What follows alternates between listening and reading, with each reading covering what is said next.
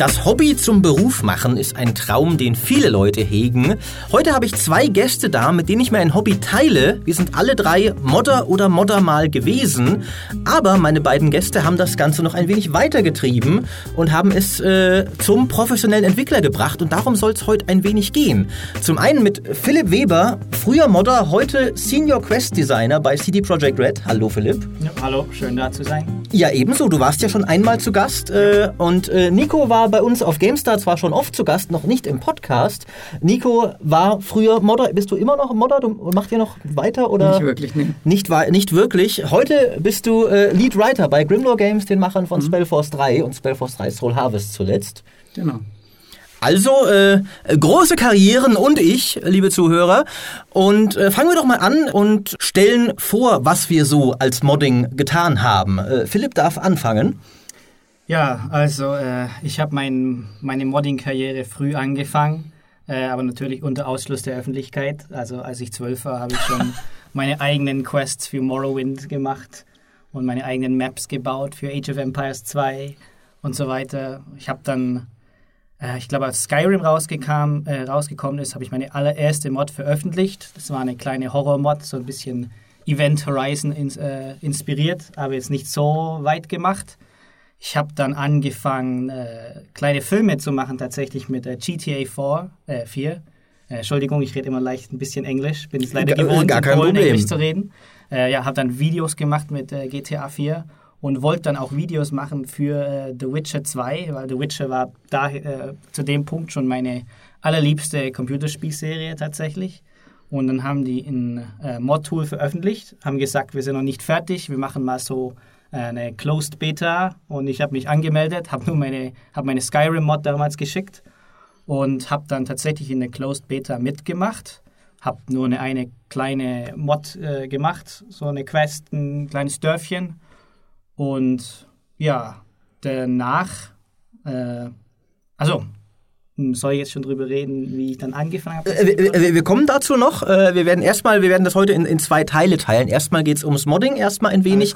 Und danach geht es darum, äh, wie daraus dann mehr geworden ist. Alles klar. Das heißt, bei dir waren es tatsächlich immer. Hast du die je groß publiziert, diese Mods? also meine eine größere Mod habe ich tatsächlich größer publiziert, weil das dann auch schon mit Hilfe von CD Projekt war. Mhm. Also die wurde zum Beispiel auch für einen Trailer für das Modkit äh, ah, hergenommen. Kann ich die noch spielen? Gibt es die noch irgendwo? Äh, man kann sie? sie spielen, heißt der Lycaon. Aber leider muss ich auch sagen, ich habe damals nur eine frühe Version veröffentlicht, habe dann noch lange weiter dran gearbeitet. Und das Problem war, die wurde dann leider zu groß für das Mod-Tool. Also oh. Das Level war größer als alles, was es in Witcher 2 gab. und es wurde dann leider inkompatibel. Und es, es hätte so, so einiges an Programmierkunst gebraucht, die noch äh, fertig zu kriegen. Von daher bin ich jetzt der einzige Mensch auf der ganzen Welt, der sie noch spielen kann. Weil ich habe sie tatsächlich noch auf meinem PC, aber leider die fast fertige Version konnte ich nicht veröffentlichen. Aber oh ich habe auch schon einiges an der also ich glaube, die frühe Version ist so zwei, drei Stunden lang kann okay. man spielen. Ja. Und das ist dann, äh, okay, das ist, und wie groß wäre dann die Finale? So um die 10 Stunden wäre es ah, gewesen. Ah, ja. Hast dich nicht lumpen lassen. Das war so die Größe von, wenn man mal aus Wild Hunt kennt, Wild Orchard, habe ich so ein leicht Open World Level okay. gebaut. Mhm, ja. Mhm. Und äh, Nico hat, glaube ich, von uns, äh, da ist die Wahrscheinlichkeit am größten, dass ihr Mods von ihm schon mal gespielt habt. Mhm. Nico, erzähl uns ein wenig über deine auch nicht ganz so kleinen Modding-Projekte. Mein erstes war tatsächlich sehr klein. Tatsächlich? Ja, genau. Ich habe nämlich auch ähm, wie Philipp mit ähm, Age of Empires, Empire Earth und so angefangen, kleine Maps zu bauen. Und dann tatsächlich äh, bei Oblivion habe ich angefangen. Ich habe eine Mod gemacht, die Bärte ins Spiel zugefügt hat. Ganz groß. Also, ähm, da, da, ich meine, aber das sind ja mit die das ist ja die, die archetypische Rollenspiel-Mod. Immer irgendwelche optischen Sachen hinzufügen, ja. neue Frisuren oder bei Dragon Age die, die Hüte ausschalten, lauter so Zeugs. Das sind ja klassische Mods. Ja, diese Bärte in Oblivion konnte man sich einfach nicht geben. mhm. Auf jeden Fall. Was hast du für Bärte hinzugefügt? Mal uns ein Wortbild. Richtig schöne, üppige Vollbärte. So, auch, hast du schon gezwirbelte Schnurrbärte ja, und so? Oh, geil. Genau, das war wirklich mein erstes Mod. Und dann habe ich auch noch so eine, witzigerweise auch so eine, so eine kleine Horror-Mod für Oblivion gemacht, die auch so einer Insel gespielt hat, die jetzt aber leider nicht, also die ist nie fertig geworden. Und dann, danach war es ja eigentlich sehr straight bei mir. Also dann habe ich erstmal eine Weile lang wenig mit, tatsächlich mit Videospielen am Hut gehabt für drei, vier Jahre. Und dann, als ich ähm, entschieden habe, dass ich schon mir Game Design vorstellen könnte, dann habe ich wieder mein Hobby aufgegriffen mhm. und eigentlich mein ganzes Studium an Enderal gearbeitet. Ähm, ja, soll ich erzählen, was, was mit Enderal so auf sich hat? Das ich, ich glaube, die äh, meisten, äh, es, es, kennen gewiss einige, aber gib uns zumindest, glaube ich, eine Kurzfassung für die. Vielleicht sind ja da. Wir haben ja auch zum Beispiel Zuhörer, die wahrscheinlich vielleicht nur Actionspiele spielen und ah, ja. mhm. selbst Skyrim sagt ihnen nichts. Äh, was ist das? ähm, ja, Enderal ist eine Total Conversion für Skyrim, also ein eigenes Spiel auf Basis von Skyrim, also äh, das die meisten Assets verwendet, aber auch viele neue Modelle und so hinzufügt und halt vor allem ist es äh, eine kom komplett, kom eigentlich eine komplett unabhängige Spielerfahrung von, von Skyrim. Hat eine eigene Story, ähm, voll vertont in zwei Sprachen, eigenen Soundtrack, eigene Welt. Ähm, einfach eine komplett äh, neue Erfahrung. Genau. Und du hast das tatsächlich schon mit dem, mit dem Ziel gemacht, professioneller Entwickler zu werden und das als deine Visitenkarte vielleicht zu haben. Ja, das war aber auch, das war nur ein Teilaspekt. Okay. Also es war schon sehr viel Herzblut dahinter und ähm, natürlich war der Gedanke, ja okay, ähm, das hat natürlich auch erleichtert, gerade die schwierigen Phasen, dass man auch so ein bisschen gedacht hat, okay, ich muss das aber auch machen, weil das ist meine Eintrittskarte, aber der Großteil war schon Herzblut auf jeden Fall. Mhm. Und Enderal hat ja tatsächlich einige Wellen geschlagen. Das ist sogar eine der wenigen Mods, die wir zum Beispiel bei GameStar als vollwertiges Spiel getestet haben und für ganz exzellent befunden haben. Interessant finde ich, dass, dass wir tatsächlich alle drei den, den allerersten Einstieg gemeinsam haben, weil bei mir waren es auch Age of Empires 2 Maps und Empire Earth Maps. Und, und ein wenig äh, äh, in, in Stronghold habe ich auch gerne gemappt. In Stronghold lag es aber auch daran, äh, Stronghold, der, der Map-Editor war ja so ein bisschen bizarre. Da, die konnten sich direkt schon bewegen im mhm. Map-Editor. Da konnte man direkt Schlachten machen, einfach mhm. 500 Ritter hinplatzieren und direkt im Map-Editor konnte man die schon aufeinander hetzen. Das war natürlich die absolut niederste Kunst der äh, streng genommen noch Spielmodifikation. Aber es hat Spaß gemacht gemacht und du konntest dir fette Burgen bauen, ohne sie tatsächlich im Spiel bauen zu müssen. Völlig primitiv. äh, ich bin dann tatsächlich bei Strategiespielen geblieben, was vielleicht mein Fehler war, denn äh, mit Schlacht um Mittelerde 2 habe ich mir kein so zukunftsträchtiges Spiel ausgesucht zu modden wie Skyrim zum Beispiel und auch nicht wie die Witcher-Serie leider. Äh, wir sind, äh, äh bei mir ist es die, die Edain-Mod für Schlacht um Mittelerde 2, auch mit einem kleinen Team. Wir sind immerhin der größte Fisch in einem recht kleinen Swimmingpool. äh, wir haben sogar mal auf ModDB 2015 Mod des Jahres gewonnen, also gar nicht so, äh, das hat mich überrascht, ehrlich gesagt, weil Schlacht um Mittelerde 2 wird ja heutzutage nicht mal mehr verkauft, weil Was? EA die Rechte nicht mehr hat an der Herr der Ringe Lizenz. Das heißt, ah. alle anderen Sachen und als Modder, wie, wie scheiße ist das? ja, du machst diese Mod für ein Spiel und neue, du weißt, es kann keine neuen Leute mehr geben. Es gibt nur noch, ich glaube, Ebay für 80, 90 Euro für irgendwelche alten Schlacht- mit der 2 CDs gibt's oh, noch. Ja. Ich habe fünf zu Hause tatsächlich, die ich mir gekauft habe, noch zum normalen Preis. Also ich merkte, jetzt geht's runter, weil ich will ja nicht irgendwann meine eigene Mod nicht mehr spielen können. So wie Philipp will ich zumindest das bewahren. Ja. Ähm, und genau, das war, das war ein wenig schade, äh, aber aber es hat immerhin durchaus, das Spiel auch hat immer noch durchaus noch Fans. Wir merken es auch immer wieder, wenn wir Toplisten zu den besten Strategiespielen oder sowas veröffentlichen. Schlacht um Mittelerde hat, das haben die Leute noch im Gedächtnis und deswegen ist es ja nicht, nicht völlig, äh, völlig verkehrt. Und bei uns ist es so, nicht ganz eine Total Conversion, aber doch sehr viel geändert. Mehrere Völker hinzugefügt und Spielmechanik auch sehr, sehr tief überarbeitet. Also auch ein, ein recht langes Projekt, aber und eben durchaus auch nicht nur ein Ein-Mann-Projekt, äh, aber eben auch noch nicht ganz so. Wir haben zum Beispiel keine eigenen Voice-Actors, wie ihr das für Enderal hattet, was ich sehr beeindruckend mhm. fand. ähm, genau, jetzt würde mich nochmal, äh, machen wir doch mal weiter. Was war denn bei euch die, wir haben jetzt mit Nico schon ein bisschen darüber gesprochen, was war denn die Motivation für euch, mit Modding anzufangen? War es bei dir, Philipp, auch schon, dass du dachtest, ich, ich würde gern mal Spiele entwickeln und ich kann da jetzt trainieren oder vielleicht schon auch eben Projekte erstellen, die ich dann bei Bewerbungen vorzeigen kann? Oder war es mehr irgendwie reiner Spieltrieb oder sowas? Also ich muss sagen, ich glaube, bei mir war es tatsächlich mehr reiner Spieltrieb. Also zu der Zeit, als ich meine Mod gearbeitet habe, habe ich auch noch äh, Archäologie und Geschichte studiert. Also mhm. es ist weiter weg vom äh, Game Design.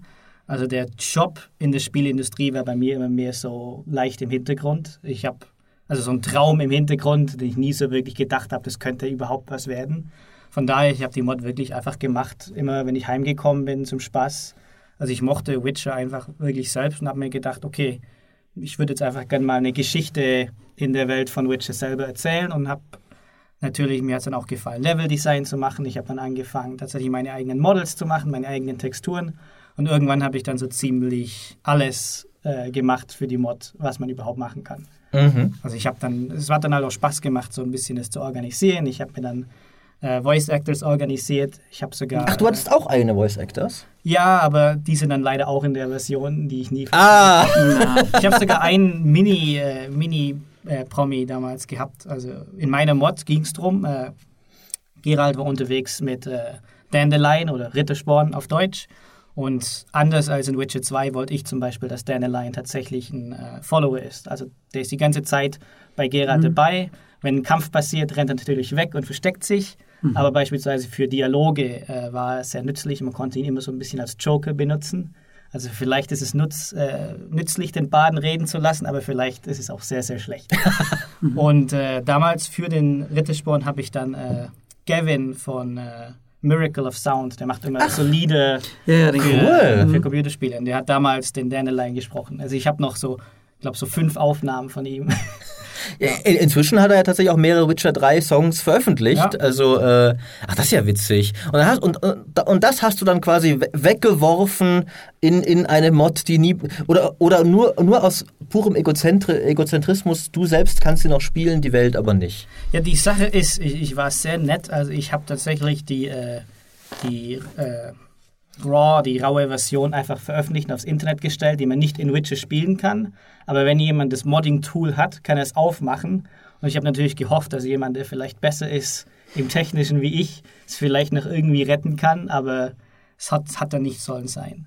Aber die Sache ist auch, ich könnte jetzt vielleicht versuchen, es nochmal zu reparieren, aber die Sache ist, weil ich jetzt eben auch viele Jahre als Quest-Designer gearbeitet habe, sind das natürlich meine Qualitätsstandards, mhm. sagen wir mal, oh, ja. leicht nach oben gestiegen. Das heißt, wenn ich jetzt meine Quests von damals sehe und die Dialoge, die ich damals mhm. geschrieben habe, manchmal bin ich tatsächlich leicht äh, beeindruckt, dass ich überhaupt schon was gut hingekriegt habe, aber meistens ist es dann schon ein bisschen so äh, Sham, Scham. Kann ich sehr gut nachvollziehen. Ja, also ich muss sagen, das Level-Design tatsächlich was und das, die Environment Art tatsächlich was, das ich jetzt professionell nicht mache, finde ich, hat deutlich besser die Zeit überstanden als das, was ich jetzt tatsächlich professionell mache. Aber wahrscheinlich auch nur, weil du davon heute immer noch keine professionelle Ahnung hast. Das stimmt. Deswegen kannst du nicht all die Probleme erkennen, die ja. es hat. Wärst du jetzt heute professioneller äh, äh, Modellierer vielleicht, wirst du sagen, oh mein Gott, oh mein Gott. Aber immerhin mein Writing damals dazu war kann gut. ich später noch was dazu sagen, wenn es dazu kommt, wie ich äh, professionell geworden bin. Ja, gerne. Äh, und Nico, wie, wie bist du äh, rein, also aus welchen Gründen bist du reingerutscht? Eben, war es tatsächlich, wir hatten schon ein bisschen gesprochen, dass es hauptsächlich, nicht nur hauptsächlich, aber auch eben wirklich ein ähm, Ziel war, professionell zu werden? Am Anfang auf jeden Fall nicht. Also mhm. da war das auch einfach nur ähm, Zeitvertreib, beziehungsweise ich war ja auch schon mal sehr story-heavy, also die, gut, die Bärte, mal von den Bärten abgesehen, das war Ja, ja, ne, der, der große, tiefsinnige Autor hier, mhm. äh, Bart-DLCs, ja, ja. Jede Story wird besser mit Bärten. Sieht's an Witcher Wild. Richtig, genau die Friseur, äh, die Friseur des Friseur-Addon oder was das war. Das habe ich. Ja, da hast du dich dann natürlich sehr mit identifizieren ja, ja, ich können. Ich habe ne? verpasst. Ähm, nee, also ähm, ich habe am Anfang, also das mit den Werten war wirklich, glaube ich, weil ich sie einfach nur wollte. Ähm, und äh, danach, also diese Story-Mod, die ich dann gemacht hatte, die war tatsächlich einfach nur, ich glaube, Neugierde. Ich habe da gar nicht so viel drüber nachgedacht. Ich war da irgendwie, was war ich da, 14, 15 oder so. Die Story war echt schon ziemlich abgefuckt, wenn man mal drüber nachdenkt, dafür, dass ich irgendwie 14 war.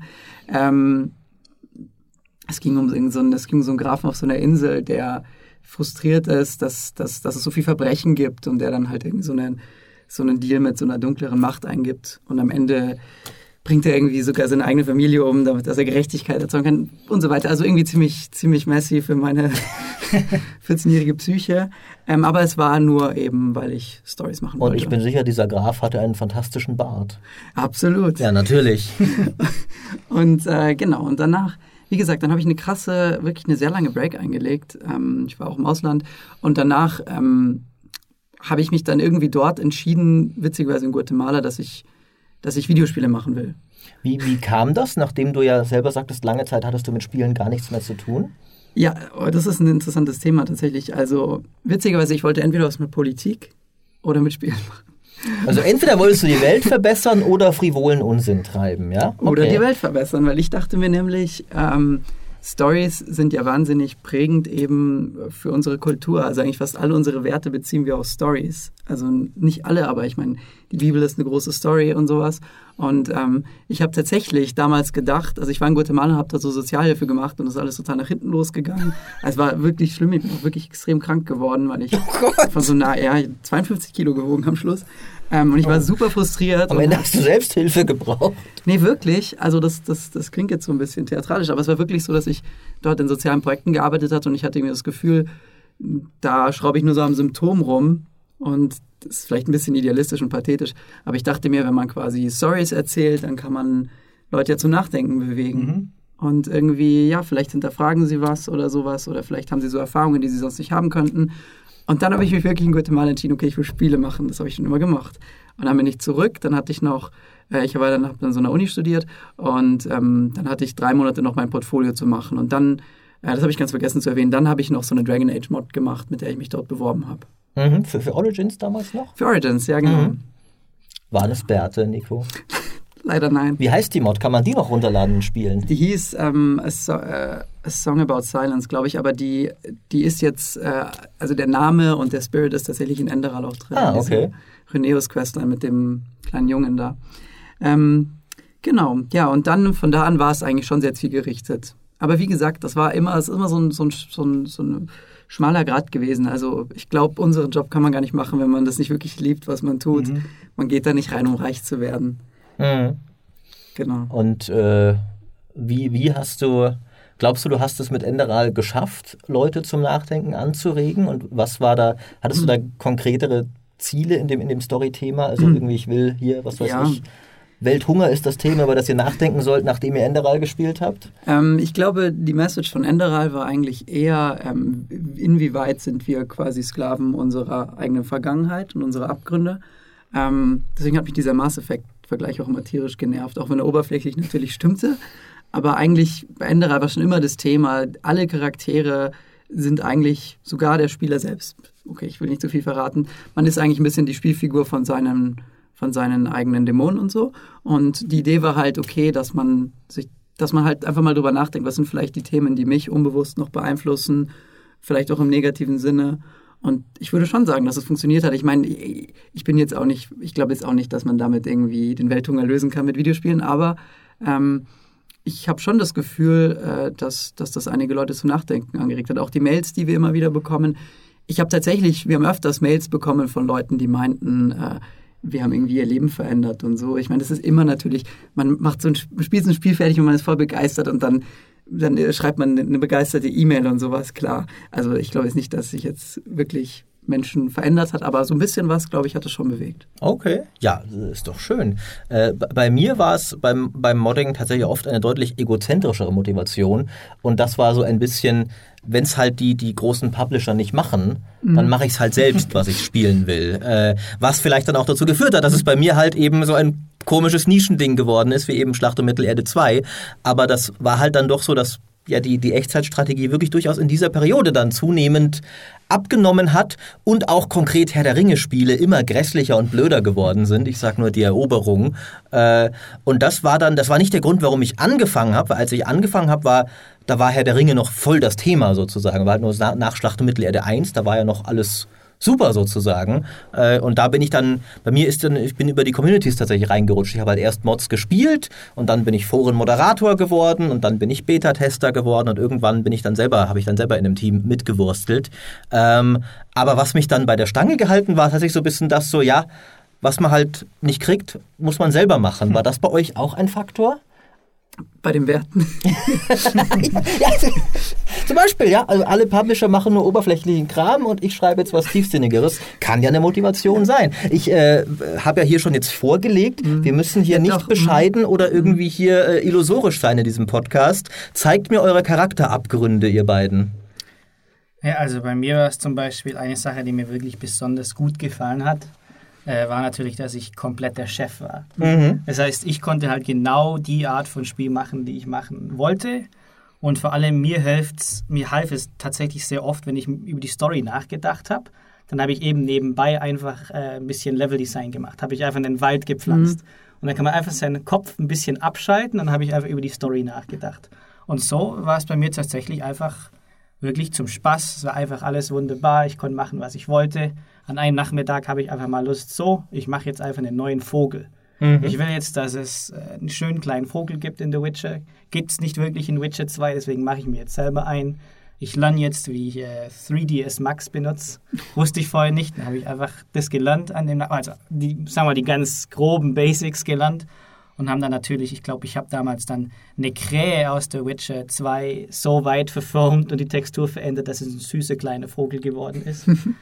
und äh, solche Beispiele eben. Das ist natürlich dann was, das man sagen wir mal, im professionellen Kontext weniger kann. Mhm. Aber das war dann natürlich beim Modden wirklich schön. Also ich konnte mir wirklich aussuchen, jeden Tag eigentlich, worauf ich Lust habe. Manchmal will ich jetzt einfach nur in Photoshop ein paar schöne Texturen machen.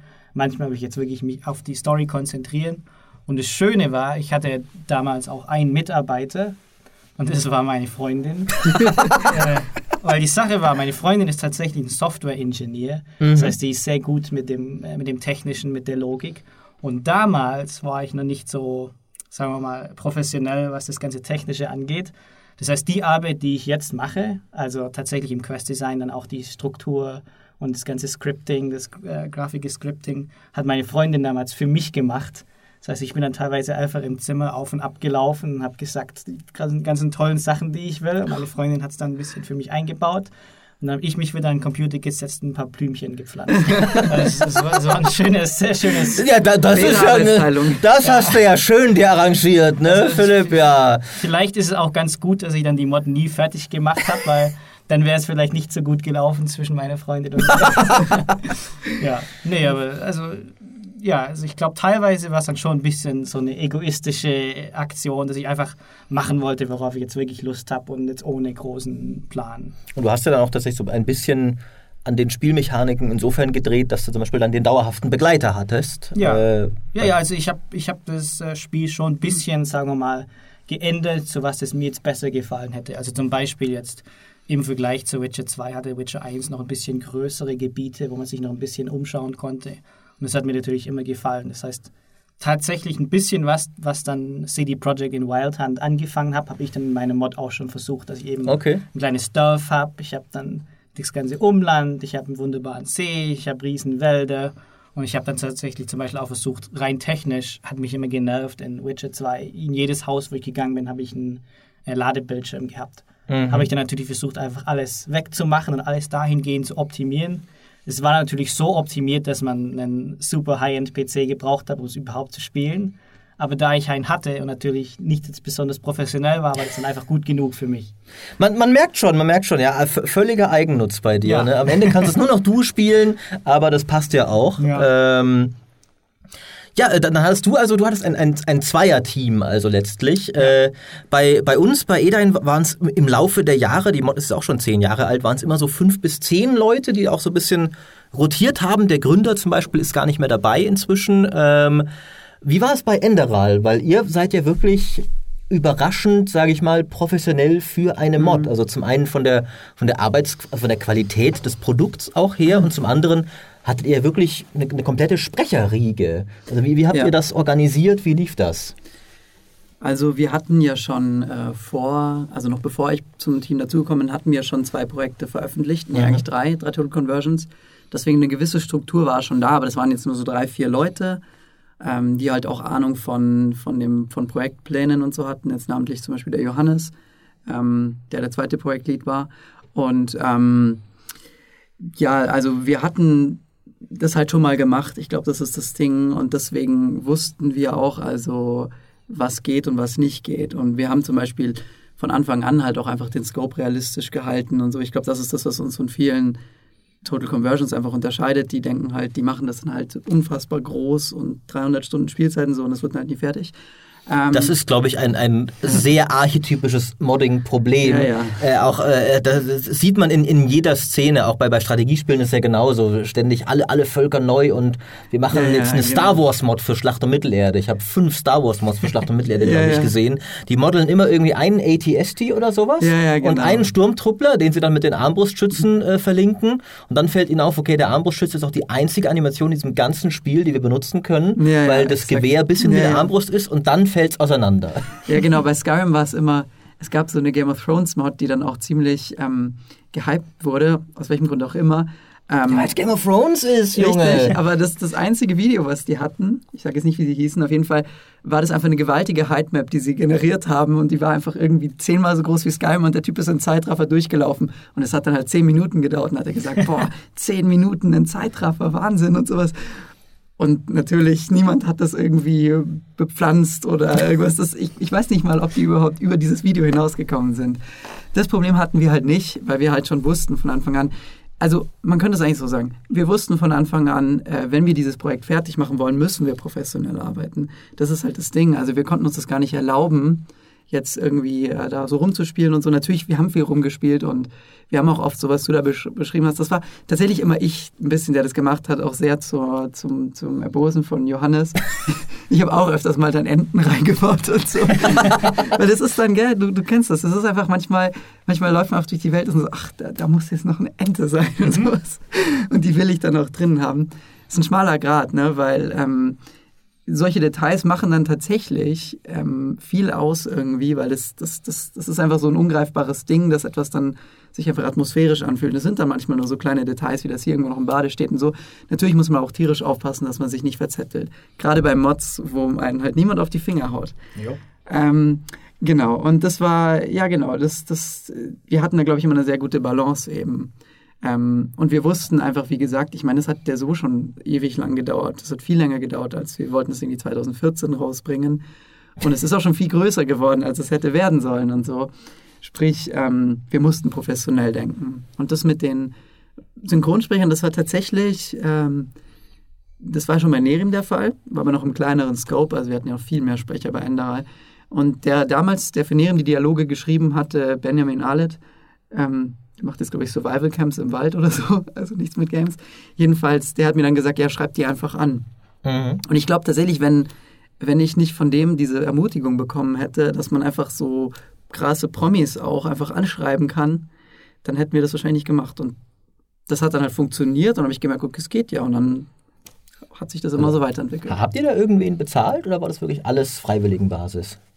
Wir haben niemanden bezahlt. Das Einzige, was wir gemacht haben, war indirekt, ich glaube, wir haben einem Synchronsprecher mal eine Aufwandsentschädigung von 50 Euro gezahlt. Aber der ist dann tatsächlich auch gar nicht ins Spiel gekommen. Gut, gut investiertes Geld. Total, nee, die meisten haben das, die haben das wirklich. Äh, aber wir, wir, haben, wir haben für viele der deutschen Sprecher haben wir das Studio bezahlt, also so einen Freundschaftspreis. Ähm, Today Productions aus Berlin, die machen sehr viel großen Stuff. Ähm, und, und die haben dann halt immer so diese ganzen Hollywood-Sprecher, wie, äh, wie ähm, die Sprecherin von Kirsten Stewart oder so, die war dann halt gerade im Studio und haben sie halt gesagt, so, hey, kannst du noch zehn Minuten anhängen? und, und dafür haben wir dann halt. Ach, inter interessant. Äh, das das heißt also, ich weiß nicht, daraus lerne ich einfach, dreist sein zahlt sich manchmal aus, oder? Einfach hingehen und fragen und dann. Ja, total. Also das beste Beispiel ist wirklich ähm, Lani Minella, die ist in jedem Videospiel, das ihr kennt, wahrscheinlich gewesen. Ich weiß nicht, ob sie im Witcher war, aber die hat in so vielen Spielen gearbeitet und die hat in Skyrim Nocturnal gesprochen und ein paar andere Charaktere. Und ich habe dann halt auch irgendwann, weil wir haben noch Synchronsprecher gebraucht, dann habe ich halt, bin ich einfach die Skyrim-Credits durchgegangen und habe gedacht, ja, warum nicht?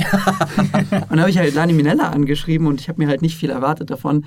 Und die hat nicht nur selbst, äh, die hat nicht nur eingewilligt, eine Rolle für uns zu sprechen, die ist sogar, ähm, hat sogar irgendwie angefangen, uns Synchronsprecher zu organisieren. Das ist der Wahnsinn, wie hilfsbereit Das ist sie ja das sau cool. Sie hat sogar Gefallen eingelöst bei anderen Sprechern, dass wir Rollen besetzen können. Ich, ich weiß bis heute nicht, wie so ein altruistischer Mensch existieren kann. Seither hat sie auch in, in jedem Titel von THQ Nordic eine große Rolle bekommen. Dafür habe ich gesorgt. Die ist ja auch eine großartige Sprecherin. Äh, Also offensichtlich, äh, aber daraus finde ich, immer, der GameStar Podcast ist ja auch stolz drauf, dass ihr hier auch moralische Lektionen lernen könnt. Hier wurde Nico geholfen und er half im Gegenzug. Das heißt, wenn ihr gute Menschen seid, werden gute Dinge zu euch kommen. Seid nicht wie Philipp, der alles für sich behält. Seid wie Nico. Schöner Gedanke. Ja, Siehst du, und schon hast du die Welt besser gemacht durch deine Arbeit. So, so schnell geht's, ja? Die Leute, die Zuhörer denken jetzt nach. Habe ich heute schon eine gute Tat vollbracht? Oh, verdammt, ich glaube nicht. ja. Ich meine, ich muss dazu sagen, du, es ist tatsächlich war etwas an dem dran, was du sagst, weil eine der schönsten Sachen, die ich aus dem Modding mitgenommen habe, war wirklich, dass es oftmals so eine authentische, kreative Zusammenarbeit war. Also irgendwie jeder, der da mitgemacht hat, hat es gemacht, weil er Bock hatte. Es war oft, viele sind natürlich ausgestiegen, das war tierisch frustrierend und so.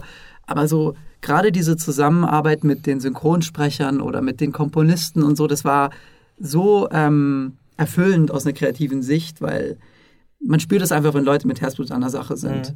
Und ähm, das haben wir im Professionellen, ja kommen wir später eh noch dazu, hat man das natürlich auch, aber da sind immer so andere Faktoren noch drinnen, die das oftmals dann so ein bisschen verkomplizieren. Und sei es einfach nur, dass du nicht weißt, ob die andere Person, die jetzt gerade sagt, dass dein Writing voll geil ist, weil du sie bezahlst.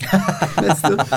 Oder dass natürlich manchmal Leute auch einfach nur sagen, es nur noch Brotverdienst für Leute ist. Das Ja. gibt's natürlich auch. Das finde ich auch. Das ist mit einer der schönsten Sachen am Modding. Der ganze Geist, der dahinter steht, ist ja Leute, die zum eigenen Spaß was Kreatives machen und dann auch andere Leute in der Regel gratis dran teilhaben Ja. lassen. Also die Mo- Mods sind ja dann, äh, wenn nicht gerade äh, irgendwer wieder mit Paid Mods experimentiert, äh, sind, sind sie ja eben äh, kostenlos und wirklich einfach nur so etwas, das, das an die Community gegeben wird. Äh, aber wie Nico sagte, der, der Nachteil ist natürlich auch, dass natürlich, es hat auch niemand einen Grund, streng genommen dabei zu bleiben. Also Philipp, wie gesagt, zum Beispiel, hat ja hier einfach seine Freundin quasi eingespannt, die dann vielleicht irgendwie da noch ein bisschen persönlichen Grund hatte. Aber, aber sehr oft ist dann natürlich, äh, war zumindest auch bei mir oft so, wenn halt dann Leute anfangen auch zu studieren und derlei Dinge und so, äh, und der eigen, eigene Ernst des Lebens sie ruft, weil längst Ja. nicht jeder Modder ist ja einer, der darauf abzielt, mal Entwickler zu werden. Ich zum Beispiel ja auch nicht, war bei mir auch ein Hobby. Ich bin zum Glück, äh, ich bin halt aber trotzdem der, der Branche so nah geblieben, dass sich das immer noch irgendwie so ein bisschen auch vereinbaren ließ. Aber wie du ja sagst, der eine macht jetzt irgendwie Waldcamps oder sowas.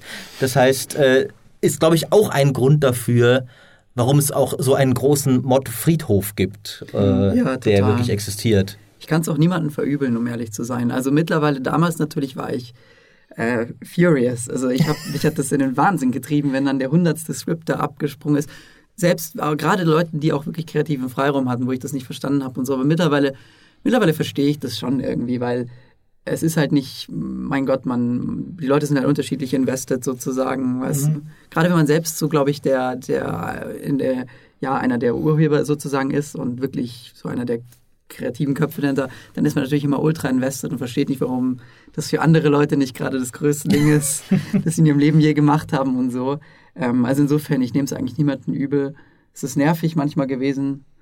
Gerade so Überwürfnisse hatten wir natürlich auch viele. Es ist schon auf die Fetzen geflogen hinter den Kulissen. Tatsächlich. Ja, das kann man, kann ich ja hier jetzt sagen, klar, weil das ist halt, ja schon, also es ist, es ist sehr emotional oftmals gewesen, weil für viele Leute war das ja auch eben so ihre Eintrittskarte. Also wir hatten ja viele Leute, die das auch mit beabsichtigt gemacht haben, äh, gemacht haben, äh, professionell zu werden. Und natürlich, da hatte jeder verschiedene Vorstellungen. Und die haben halt gedacht, ja, wenn du das so machst, dann wird es nie fertig. Und dann wird es halt eben auf dem Modfriedhof landen und so. Es war schon sehr. Dann kriege ich keinen Job bei Bethesda. Dann kriege ich ja, Tatsächlich, oder dann- ja, wenn das das Ziel ist, natürlich ja. Oder einfach nur, dann habe ich fünf Jahre meines Lebens umsonst gearbeitet. oh ja, das ist äh, auch nicht schön. Ich glaube, Äh, je größer das Investment ist, desto, desto emotionaler wird es halt auch. Ich glaube, wenn man halt nur eine kleine Bärtemod macht oder irgendwie ein paar, so ein Cheat-Item in Skyrim baut, mein Gott, dann ist das. Das stimmt. Aber je größer, desto krasser ist es natürlich.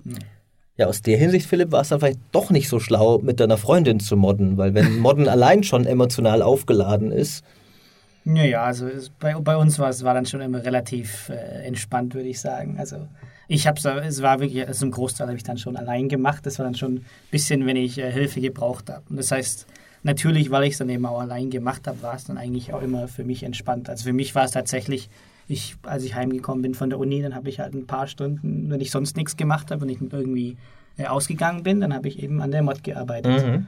Und äh, deswegen bin ich eigentlich dann, äh, als ich professionell geworden bin, wa- war mir das dann eigentlich ein genau gleicher, äh, war das gar kein Riesenumstieg im Sinne von, ich mache immer noch genau das, wo ich einfach, das ich sowieso machen würde. Wenn ich Mhm. Freizeit hätte, mache ich dann jetzt einfach professionell. Ja, das stimmt. wie, wie viel deiner Freizeit hat das Modding denn geschluckt? Und hattest du manchmal auch Schwierigkeiten, das zu vereinbaren? Also von wegen, jetzt muss ich eigentlich die ganze Woche für die Uni lernen, aber ich will eigentlich auch modden. Ja, also es gab schon ein bisschen, aber natürlich die Sache war, war, war bei mir war es eben kein größeres Projekt, wo ich jetzt bestimmte Termine oder so hatte. Oder vor allem, ich glaube, es gibt ja natürlich auch ein bisschen das Gefühl, wenn andere Leute auf mich warten, dann fühle ich mich, dann fühle ich mich so, als ob ich jetzt was machen muss, Ja. als wenn ich keine Lust habe. Und das war bei mir natürlich kein Problem. Ich habe es immer gemacht, wenn ich Lust gehabt habe. Aber die Sache war, ich habe dann halt tatsächlich, ich glaube, teilweise schon acht Stunden am Tag plus Uni an der Mod gearbeitet, so gut wie jeden Tag. Mhm. Es sei denn, tatsächlich, ich habe irgendwas anderes gemacht. Also, wenn ich Freizeit gehabt habe und daheim war, dann habe ich gemoddet. Dann habe Mhm. ich eigentlich so gut wie nichts anderes gemacht. Wie war das bei dir, Nico? Äh, wie, du hast jetzt gesagt, dass ihr jahrelang dran gearbeitet habt. Wie viel Arbeitszeit hat da das durchschnittliche Teammitglied und auch du konkret investiert pro Tag? Beim Durchschnittlichen hat es sehr fluktuiert. Mhm. Also es gab halt die, die total dahinter waren. Äh, ich für meinen Teil habe nichts anderes gemacht. Also, nee, wirklich. Eigentlich, also wirklich in der Kernarbeitszeit. Ich habe studiert, aber die Uni war ja sehr krass verzahnt. Das heißt, ich habe auch irre viel Zeit aus der Uni einfach in das Projekt investieren können. Also ich habe sicherlich acht bis zehn Stunden am Tag dran gesessen. Also, Ach, also du hast das auch schon, ähm, das war auch dein, dein Uni-Projekt, oder wie? Hast du Ja, genau, ich habe das immer, wenn's aus ging. Enderal, äh, ah. Ich, ich habe mich total durch die Uni gemogelt, wenn ich ganz ehrlich bin. Ich habe ich hab also immer da, wenn es irgendwie ging, habe ich halt sozusagen irgendwelche Schlupflöcher benutzt und halt irgendwie was aus Enderal verwendet. So hier diesen, diesen Baum habe ich extra für dieses Modul gemacht. Nee, eigentlich war der aus Enderal. Ach, du hast ihnen gar nicht gesagt, dass du Enderal machst? oder? Teilweise doch, doch, ja schon. Die haben das. Das war sehr interessant tatsächlich bei der Uni. Ähm, mal, äh, allgemein, was hast du konkret studiert? Also Game Design. Äh, Game Genau. Design konkret. Das ist, hat sehr gut gepasst. Also es war sehr interessant, weil ähm, einerseits die Uni hat sich das, das Projekt schon sehr auch irgendwann auf die Flaggen geschrieben, weil es halt irgendwann sehr prestigeträchtig war, auch noch bevor es rauskam. Ähm, und so andererseits gab es aber auch immer so Kräfte, Professoren, die irgendwie meinten, dass ich Mobile Games stattdessen machen soll, weil das ist bessere Übung aus irgendeinem Grund. Das verstehe ich bis heute nicht. Ähm, das heißt, ich musste manchmal ein bisschen dafür kämpfen, aber letztlich konnte ich es dann doch überall einbringen. Mhm. Meine Bachelorarbeit, der gesamte praktische Teil war eigentlich Zeug, das ich für Enderal geschrieben hatte und so. Und ich war auch viel in der Uni, wir haben auch viel die Räumlichkeiten benutzt. Ich habe teilweise nur in der Uni gearbeitet, auch am Wochenende hatte einen Schlüssel und so. Also irre, irre, irre viel Arbeit. Also ähm, wie schon sehr, sehr vereinnahmt. Wie groß war dann das Team bei Enderal? Du hast jetzt gesagt, bei, bei Nerim und so war es ursprünglich recht klein. Man, es, das hat unglaublich fluktuiert, aber ich würde sagen, der feste Kern bei Enderal waren so sieben Leute. Mhm.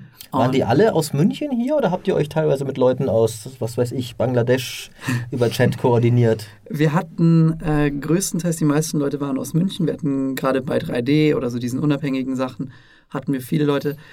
Eine 3D-Modelliererin, die extrem viel gemacht hat, war eine Hausfrau aus Italien tatsächlich. Super cool, die immer. Witzig. Wirklich, wirklich witzig. Ja, genau. Und dann die Sprecherin. Wie habt ihr die gefunden? Oder sie Die euch? war eine Nerim-Spielerin und die hat dann gefragt irgendwann, ob sie was, ob sie helfen kann und so. Und dann hat sich halt das einfach so entwickelt, ganz organisch. Und ansonsten. Das ist ja cool. Mega, mega cool. Der Großteil ist in München, ein paar Leute saßen in Frankfurt und so. Ja. Hattet ihr auch sowas dann sogar wie ein, ein Studio oder habt ihr alle von daheim gemoddet? Wir hatten in, uns oft in der Uni getroffen. Wir hatten ab und an auch so Teamtreffen, wo wir uns dann einfach, das war eigentlich sehr chillig, einfach in der Uni für ein Wochenende getroffen haben und halt auch, keine Ahnung, wir sind halt weg, weggegangen, aber dann halt den Großteil des Tages haben wir auch dann in der Uni verbracht. Ähm, das war sehr cool. Wir hatten mal für sechs Monate lang, ähm, habe ich, hab ich Prakt- mein Prakt meine Praktikumsphase in der Uni habe ich quasi bei Show AI verbracht. Da haben wir quasi einen Raum bekommen, also ein richtiges Studio und hatten dann für sechs Monate lang so zu zehnt. Da haben wir lauter Leute dann aus der Uni, die dann bei uns Praktikum gemacht haben, haben halt quasi ähm, ja wirklich täglich acht Stunden Tage. Also das war sehr professionell, also mit Projektplänen und allem sozusagen an Enderal gearbeitet. Mhm. Nicht schlecht. Was mich jetzt noch interessiert, ich habe jetzt bei euch beiden schon rausgehört, dass ihr, also gerade Philipp auch, weil du ja alles weitgehend alleine gemacht hast, also mit deiner Freundin noch, aber dass ihr beide euch auch dann einige andere Disziplinen an Programmen aneignen musstet, die auch jetzt gar nicht mehr sind, was ihr heute dann konkret macht. Wie war das, also wie, wie hat das für dich funktioniert, dann selbst autodidaktisch da zum Beispiel Modeling zu lernen? Du hast es ja nicht mal studiert in irgendeiner Form. Wie, wie hast du dir das beigebracht und wie, wie, wie lief das? Ich glaube, ich habe es mir beigebracht, wie viele Leute so hobbymäßig. Also ich habe tatsächlich einfach YouTube-Videos angeguckt. Ah, okay. Ich habe mir einfach gesagt, okay, ich will jetzt dieses eine bestimmte Ding machen. Also ich habe dann auch zum Beispiel, sagen wir jetzt, ich habe damals 3ds Max benutzt als Beispiel. habe ich jetzt natürlich nicht dieses Tool vernünftig gelernt, wie es jetzt beispielsweise ein Character Artist damals äh, gemacht hätte. Ich habe mir tatsächlich genau die Sachen angeeignet, die ich dann auch wirklich gebraucht habe. Also ich habe jetzt zum Beispiel keine eigenen äh, Rigs erstellt. Also beispielsweise jetzt komplett neue Charaktere gemacht, die ein komplett anderes Skelett haben, wie Charaktere aus äh, diesen Witcher schon gab. Ich habe dann beispielsweise, als ich ein neues Monster machen wollte, habe ich mir einfach angeguckt, okay, welches Monster in Witcher 2 sieht so ähnlich aus? Mhm. Kann ich gemacht. die Basics benutzen? Das ist bei uns auch so richtig. Habe Das ich den ist, Rest äh, draufgestülpt. Das ist ja, das ist ja die klassische Modding-Vorgehensweise. Ja, Gerade genau. wenn es an, an komplexe Sachen geht, äh, ist es ja, war bei uns auch mal so, wenn irgendein fettes Monster so, ja, können wir irgendwie den Balrog dafür benutzen oder die, die Trolle oder die Fellbeste und sonst so. Ja, nee, okay, dann wollten wir irgendwann eine riesen Fledermaus haben und da gab's halt einfach nichts. So, ja, äh, es gibt diesen Schwarm von kleinen Fledermäusen. Lassen wir doch Sauron einfach sich in einen Schwarm aus kleinen Fledermäusen verwandeln. Muss ja nicht eine große sein. Ist doch nah genug dran. Äh, da, das ist, ist ja... Ist, ist, ist der Klassiker. Ja, genau. Ähm, und äh, du hast aber tatsächlich dann auch während des Studiums Sachen fürs Modding gelernt. Oder war es eher so, äh, du warst schon so ein Genie, dass du schon alles wusstest, was sie dir im Studium erzählt haben? Nee, also. Keine falsche Bescheidenheit hier. Es sind Also nur wir drei sagen- und das Mikrofon. Also ich kann mit, mit gutem Gewissen sagen, alles, womit ich heute mein Geld verdiene, habe ich mir selbst beigebracht. Also wirklich alles. Bis auf sogar Englisch. also, ich, also ich meine, ich war in Australien und so, da habe ich da Englisch gelernt. Ähm, und einfach ul- ultra viel gelesen, aber was jetzt so dies, was ich habe auch viel mit äh, 3ds Max gearbeitet und ähm, Speedtree und so Stuff. Auch alles selbst beigebracht. Also ich muss ganz ehrlich sagen, ähm, es gibt, äh, ich weiß, es gibt hm, ich will nicht, nicht, nicht will sie negativ über die Uni reden, aber es sagt mal so, es ist sehr rudimentär, was du in so Studiengängen lernst. Es ist eigentlich auch eher so gedacht, dass die dir so die Grundlagen geben, wie du halt unwrappst oder so, also Modelle unwrappst, ähm, also die, Text, die Texturen vorbereitest, könnte man sagen. Ähm, aber alles darüber hinaus musst du dir eigentlich immer selbst beibringen. Also ich, ich weiß auch nicht, ob das irgendwelche Unis gibt, vielleicht irgendwelche, für, für Künstler gibt es diese Feng Shui Academy in wo ist die? Ich weiß nicht, in Südkorea? Ich weiß es ehrlich gesagt nicht. Die ist halt richtig krass, es gibt so Bootcamps. Aber die meisten Leute, die ich kenne, die in der Industrie auch arbeiten, haben tatsächlich sich die Sachen selbst beigebracht. Mhm. Und das war bei mir auch so. Also ich habe mir auch ja, 3ds Max, ähm, die ganzen Softwares, die ich benutzt habe. Ähm, ich habe ja auch Musik anfangs gemacht, also Cubase und so habe ich mir auch selbst beigebracht. Also alles autodidaktisch. Ich finde aber, das ist auch, das geht heutzutage auch. Mhm. Also es ist, äh, ich meine, es ist vielleicht toll, einen Mentor zu haben, der, der dir über die Schulter schaut, aber ich persönlich fand das auch immer ein bisschen frustrierend, tatsächlich ähm, jemanden zu haben, der, der mir immer so vorgibt, wie ich was wann zu lernen hatte, weil ich hatte vielleicht jetzt gerade keinen Bock, Unwrapping zu lernen oder so. Und das fand ich dann schon sehr cool. Mhm.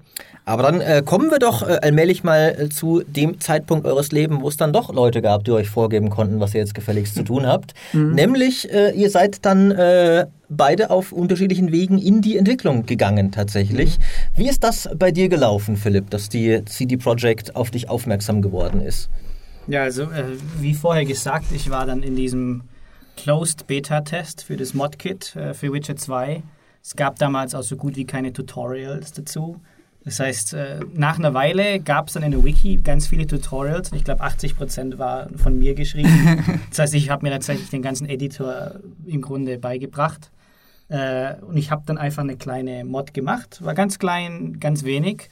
Und dann eines Tages habe ich einfach eine Nachricht gekriegt von einem von CD Projekt. Das war äh, Pavel Panasiuk oder wird auch als Spitzname Banan genannt.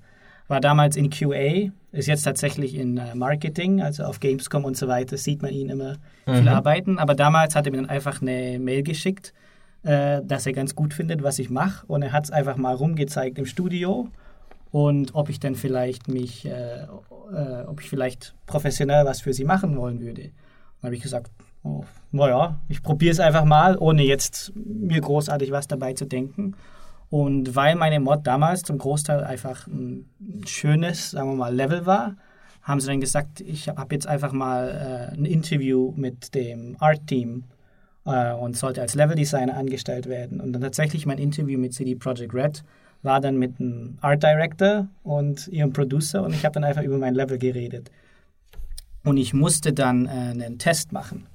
Und der Test war, ich glaube, für alle Leute gleich. Also beispielsweise, wenn man auf YouTube jetzt nach CD Projekt Level Design Test findet, dann sieht man einige Videos von Leuten, zum Beispiel, die es auch in Skyrim gemacht haben, mit einem relativ gleichen Theme. Also damals, okay. es war vor sechs Jahren, also ich nehme an, es ist nicht mehr aktuell, von daher kann ich es jetzt auch sagen.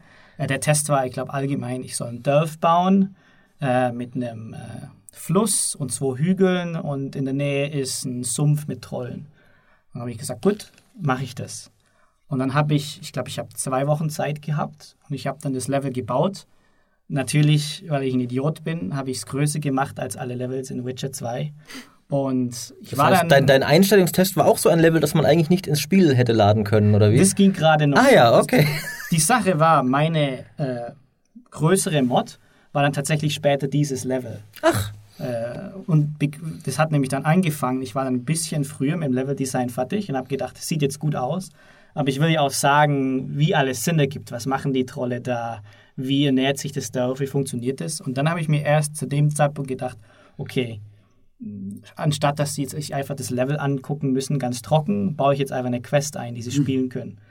Und dann habe ich tatsächlich so eine halbe Stunde Quest eingebaut, wo einfach das Dorf kommt, man kriegt einen kleinen Auftrag, um die Trolle äh, umzubringen. Natürlich ist alles nicht so, wie es sein soll und die Trolle sollten eigentlich gar nicht umgebracht werden.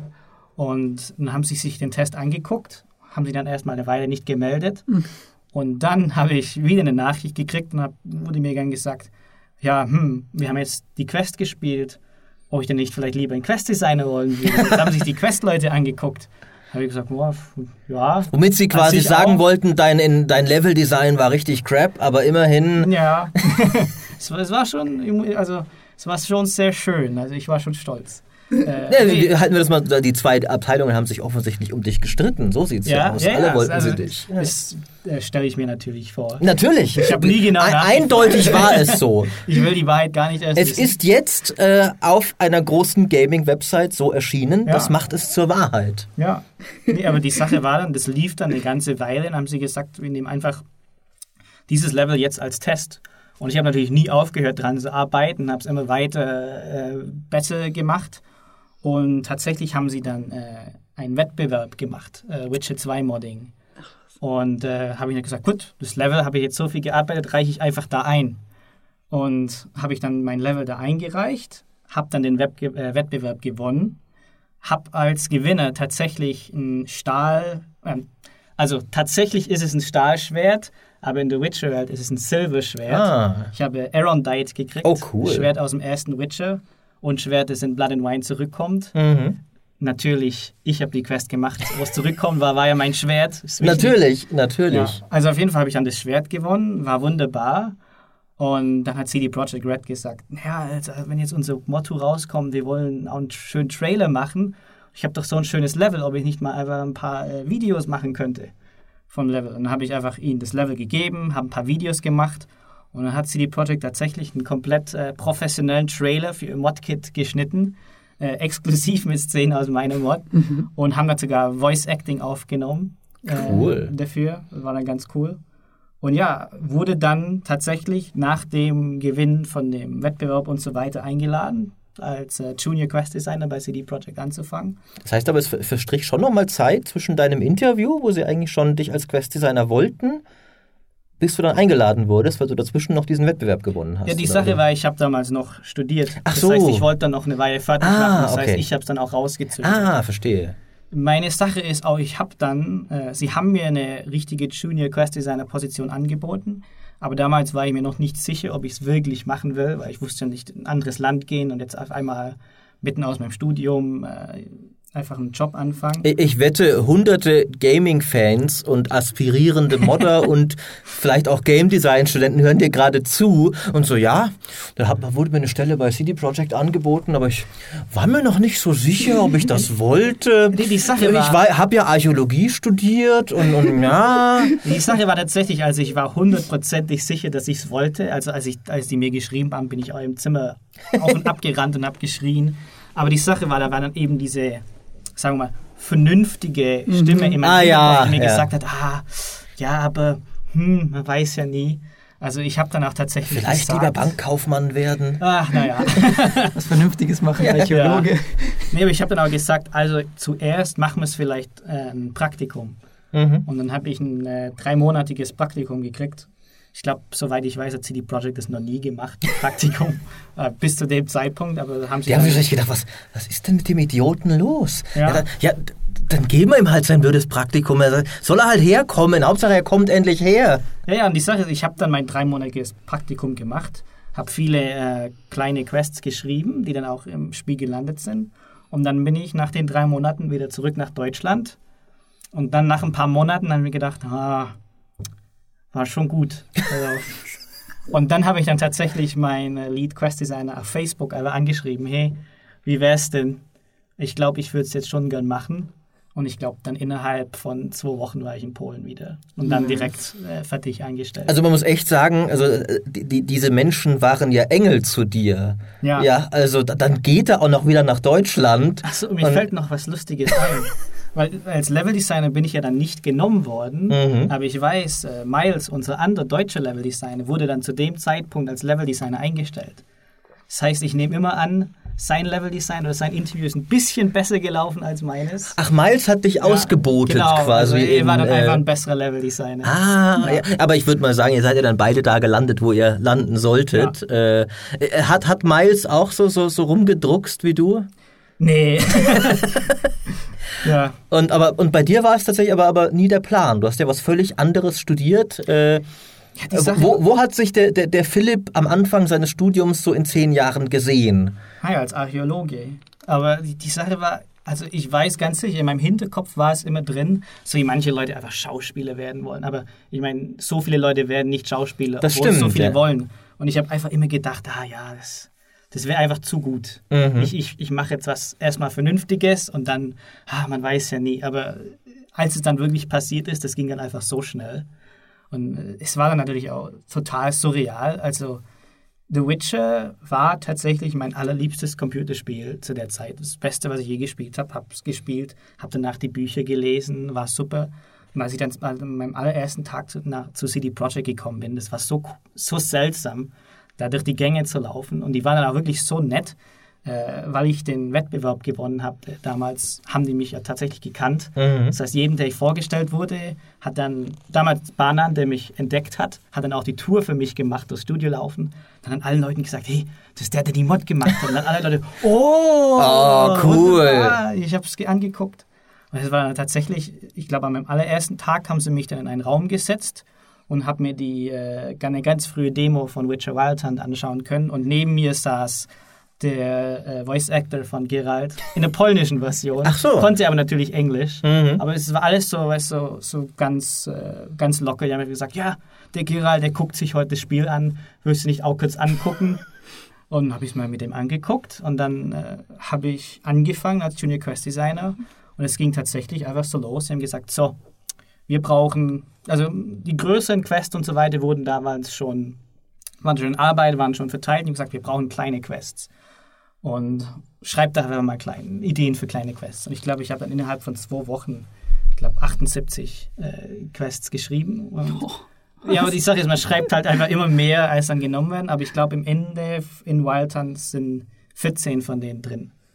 Und das war alles in den drei Monaten, als ich dann da war. Und äh, Also das Praktikum noch. genau. Mhm. Und als ich dann zurückgekommen bin, waren dann alle Quests schon in Arbeit und dann musste ich, äh, habe ich tatsächlich die Aufgabe gekriegt, die Living World zu machen. Das heißt, Novigrad braucht Einwohner. Ah, ein paar ja. tausend von ihnen. Und jedes Dorf braucht Leute. Und dann habe ich natürlich das Auge gemacht und habe dann natürlich da versucht, immer meine kleinen Geschichten reinzubringen und habe dann natürlich auch so die kleinen, die kleinen Open World Sachen eingebaut. Beispielsweise die wunderbaren Smugglers Caches. War nicht meine Idee. äh, Ja, ja, ja. ja, aber dann mit dem Ende von Wild Hunt habe ich dann auch äh, größere, an größeren Quests gearbeitet. Und dann beispielsweise mit den Expansions bei Blood and Wine habe ich das äh, Ritterturnier beispielsweise eingebaut, habe die Quest gemacht mit Arendite und der Lady of the Lake und habe auch das äh, Märchenland gemacht. Also einige der coolsten Quests aus diesem Ja. Add-on, aus diesem bereits ohnehin exzellenten Add-on. Ja, aber lustigerweise, es gibt noch eine weitere Quest in der Expansion, die ich nicht eingebaut habe, aber die ich geschrieben habe.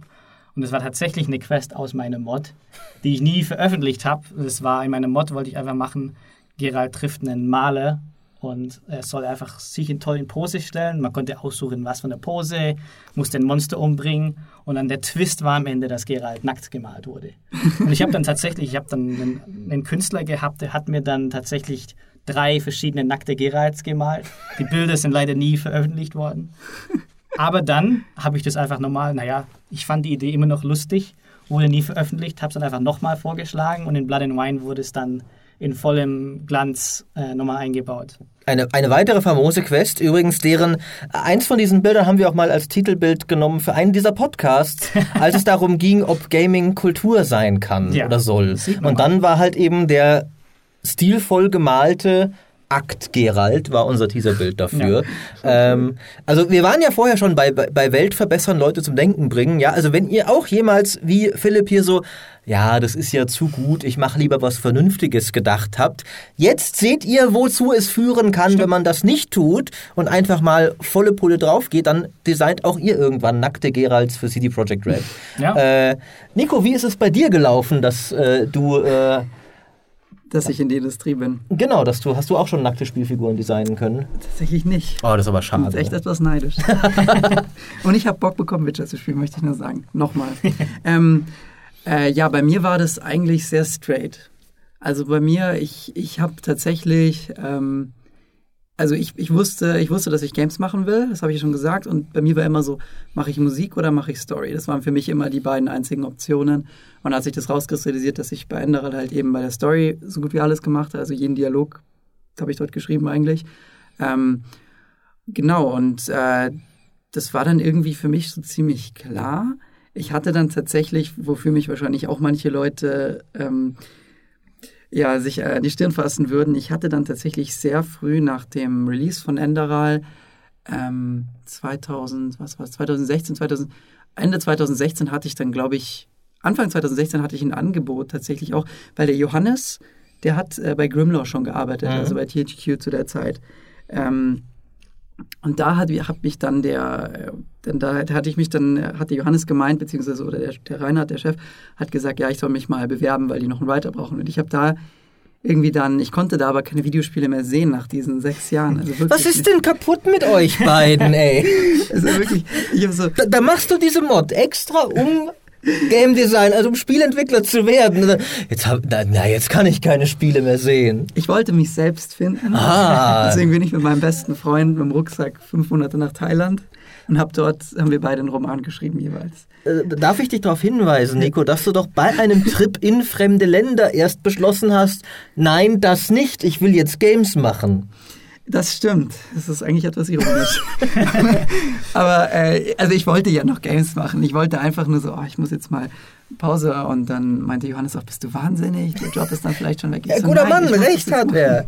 Ja, das war wirklich, ich bin immer, wenn ich mir was in den Kopf setze, mache ich es. Das ist wirklich immer so. Und ich bin dann nach Thailand und so und danach ähm, war aber tatsächlich ähm, Land unter bei Grimlaw, weil ähm, im Writing einiges nicht so geklappt hat, wie es hätte klappen sollen. Und ähm, dann habe ich mich da beworben und dann bin ich sehr schnell gen genommen worden. Ich war dann aber tatsächlich auch eigentlich von Anfang an, also es gab noch einen anderen Writer, ähm, aber ich habe dann relativ schnell einfach die Zügel da übernommen. Ähm, also ich musste mich jetzt nicht durchboxen oder so, aber das war einfach irgendwie, wir hatten irgendwie sechs Monate bis zu Release und äh, kein Dialog war geschrieben. und dann habe ich irgendwie in drei Monaten diese, diese 150.000 Wörter geschrieben von der Story. Und ich bin tatsächlich dafür, unter den Umständen bin ich auch echt mit der Story von 12 aus 3 ganz zufrieden, weil es halt wirklich unfassbar rausgehauen war. Und äh, ja, genau. Ich finde auch, das hat man der Story nicht angemerkt. Also, das Danke. war eine schöne Story. Es war sehr ich. viel Äh, Crunch-Time.